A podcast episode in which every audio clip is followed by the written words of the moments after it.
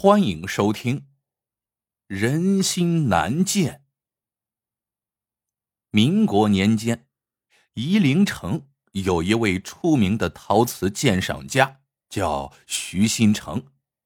凡是经他长眼的瓷器，真假都能分得清清楚楚。听说，徐新成学会了他师傅新鉴的本事，诚心鉴定，百鉴百成。谓之新建。不过，徐新成和他师傅一样，有个铁打的规矩，那就是不管什么人，凡是请他长眼的真东西，他要按市价提取一成的红利。如果鉴定错了，则全额赔偿买家的损失。当年，徐新成的师傅曾看走眼一款名青花瓷瓶。让买家损失了八万大洋，他师傅硬是卖了祖产赔偿了买家。如此铁打的信用，让他们师徒在夷陵城留下美名。这一天，徐新成家里来了几个人，说是周九爷的手下，请徐新成前去帮忙鉴定一件瓷器。徐新成心想。这周九明里是个开银号的，暗地里放的是高利贷，而且跟黑道有染。这几年黑白通吃，成了本地一霸。自己虽然不怵他，但还是要给他几分面子的。徐新成来到周九的客厅，发现缫丝厂的老板蔡兆寿也坐在那里。这里说一下啊，缫丝厂。就是把蚕茧浸泡在水里，抽出丝，从事缫丝业的工厂。徐新成看见蔡兆寿手里抱着一个盒子，全身瑟瑟发抖。徐新成心想：不知蔡老板是怎么惹到周九这个阎罗了？周九见了徐新成，拱手说：“实在是因为有要紧的事。”才请你来长眼，多有得罪。徐新成说：“这是好事，如果是真东西，我们大家都有好处。”周九说：“徐老板，你这话我爱听。如果事情成了，一成的利，我绝不少你一个铜子儿。”周九指了指蔡兆寿，说：“蔡兆寿半年前。”从他的银号借了五千光洋，当时说好月息两分，半年后如还不能归还，则用缫丝厂做抵押。现在时间到了，缫丝厂已经破产，根本没有还款的能力。周九找到蔡兆寿催款，蔡兆寿还钱无门，只好拿出家里的明朝景德镇霁红大花瓶，用来抵押欠款。徐新成听了，说道：“如果真的是明朝季红大花瓶，价值可远不止万元呢。”周九笑着说：“如果是真的，我愿出价八万银元，剩余的差价我可以补给蔡老板。”徐新成知道，明朝季红大花瓶是窑变的产物，可遇而不可求。他曾在上海拍卖场里亲眼见到一只明朝霁红大花瓶被一个外国商人以十万银元买走。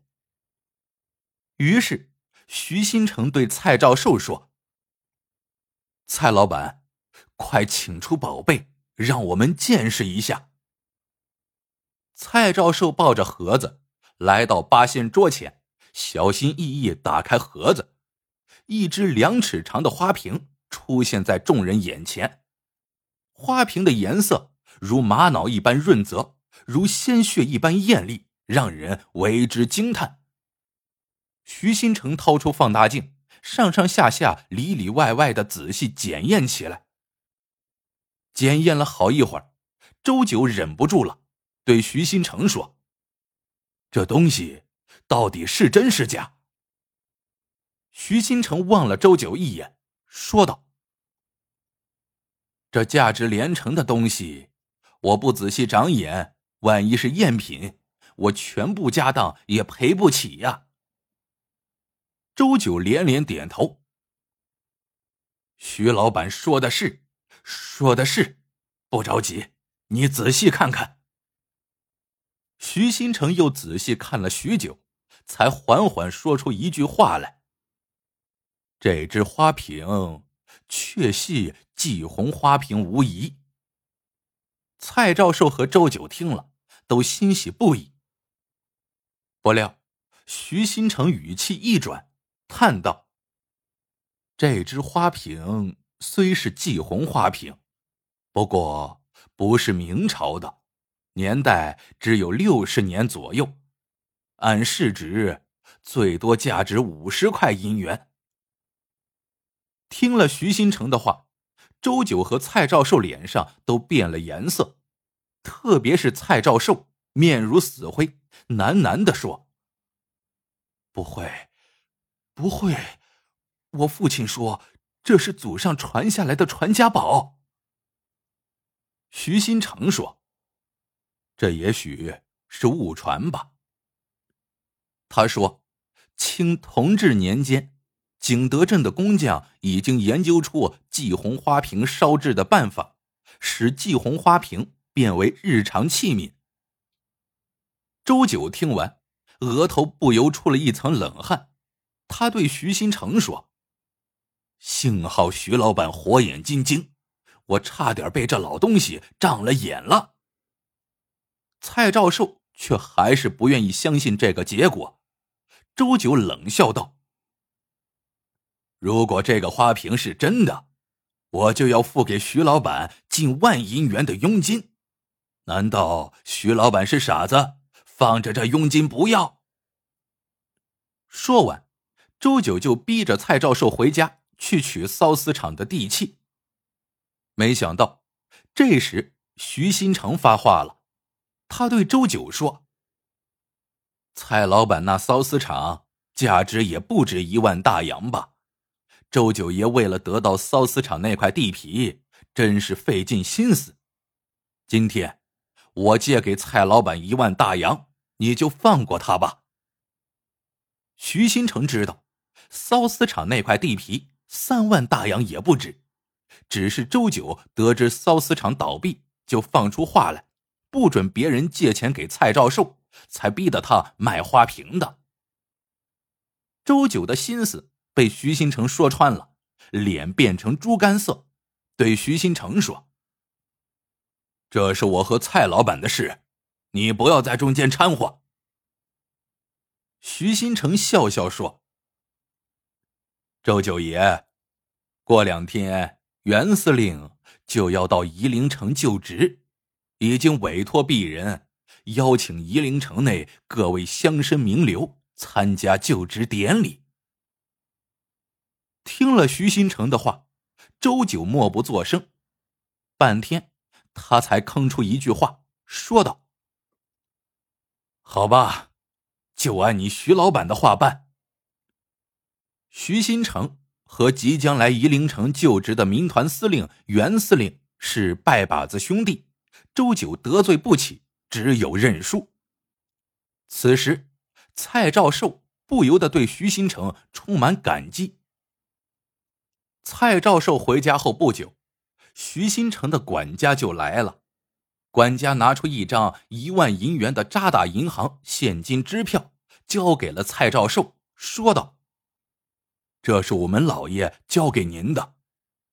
蔡兆寿忙说：“我打张借据。”管家说：“这倒不忙，我们老爷还有事相求蔡老板。”蔡兆寿说：“徐先生替我保住了祖上的产业，就是我的恩人，只要蔡某能够做到，必当全力以赴。”管家笑了笑，说道：“去年我们老爷托媒想娶您的千金蔡继红小姐，当时您嫌弃我们老爷年纪大，而且是个官夫，拒绝了。现在您能否重新考虑一下，如果您能答应，我们老爷说了，这一万银元就算是他迎娶令千金的聘礼。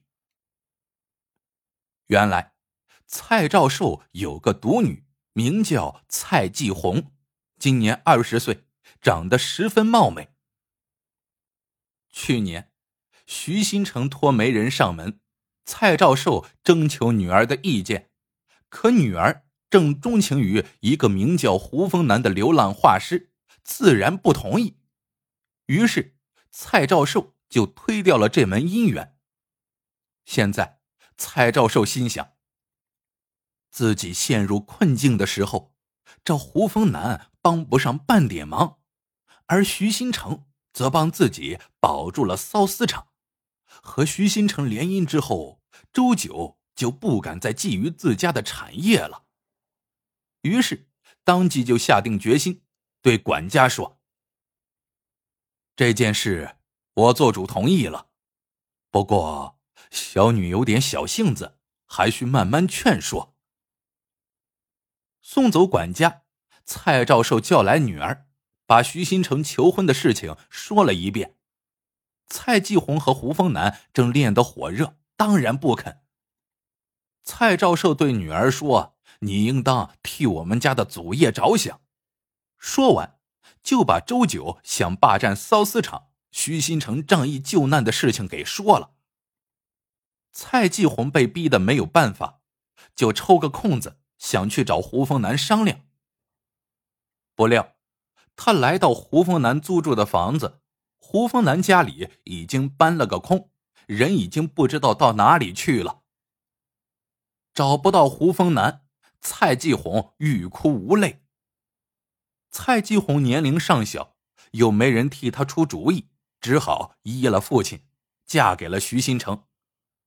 婚后不久，蔡继红怀上了孩子，徐新成欣喜非常，更是对她宠爱有加。事不凑巧，蔡继红怀孕七个月的时候，去竹林散步，摔了一跤，生了个早产儿，幸好没有大碍。徐新成五十岁才做了父亲，高兴的不知如何是好，给儿子取名为徐长健，希望儿子。能够继承他的鉴宝事业。蔡继红操持家务，尽心尽力，从一个青春少女变成了贤妻良母。有贤妻娇子相伴，徐新成尽享天伦之乐。可徐新成没有想到，这样的好时光仅仅过了三年，他就得了不治之症，治疗半年没有效果。人也就奄奄一息了。于是，徐新成请来律师，立下遗嘱，将家产全部留给儿子徐长健，在徐长健没有成年前，由蔡继红替他管理。立完遗嘱，徐新成摒弃众人，把蔡继红叫到里屋，对他说出了一个惊人的秘密。徐新成说。你家里那个继红花瓶，其实是真的名官窑花瓶，千万不要贱卖，留给健儿当传家之宝。蔡继红听了，有些惊讶，说道：“那你当初为什么说它是假的？”徐新成说：“当时他看出花瓶是真品无疑。”他也想得到这个继红花瓶，可是他又舍不得花那么多钱，也不愿意和周九闹翻，于是他拉长了鉴赏时间，其实是在想对策。最后终于有了主意，他对众人说：“这个瓶子是假的。”然后借钱给蔡兆寿，让他还了周九的借款。取得蔡兆寿的信任之后。他提出娶蔡继红为妻。徐新成知道，蔡兆寿为了报恩，一定会逼着蔡继红嫁给自己。蔡兆寿只有蔡继红一个独女，将来那个继红花瓶自然也就是自己的了。蔡继红听了徐新成的话，如五雷击顶。平时他因为对徐新成心怀愧疚，一直小心伺候着他。没想到徐新成的内心却是如此狡诈，什么心剑，什么诚信，全是骗人的鬼话。不过，蔡继红只是愤怒了一会儿，就似乎平静下来。他面带笑容，对徐新成说：“我也有个秘密告诉你，你看看咱们的健儿，是不是哪个部位都不像你？”徐新成不知道蔡继红是什么意思，惊疑的看着他。蔡继红说：“她嫁给徐新成前，就怀上了胡风南的孩子，后来胡风南不辞而别，让她心灰意冷。为了报恩，她嫁给了徐新成。她恨胡风南无情，就一直想把肚子里的孩子捶打掉。可即使故意摔了一跤。”孩子却仍然平安降生。你说，健儿是胡峰南的？徐新成有些气急败坏。是呀，蔡继红说的很轻松，这些年压在他身上的负罪感一下子就没有了。可笑你鉴定了一辈子的真假。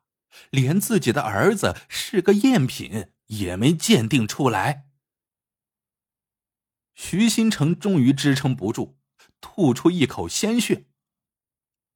他仍清楚的记得，三年前他雇人将胡凤南杀死，抛尸长江，然后拿走他的行李衣物，制造他出走的假象。没想到冥冥中。老天给自己开了一个天大的玩笑，自己所有的家产全都送给了胡峰南的儿子。在最后断气的时候，徐新成仿佛看见师傅从远处走来，一字一顿的叹道：“人心难见。”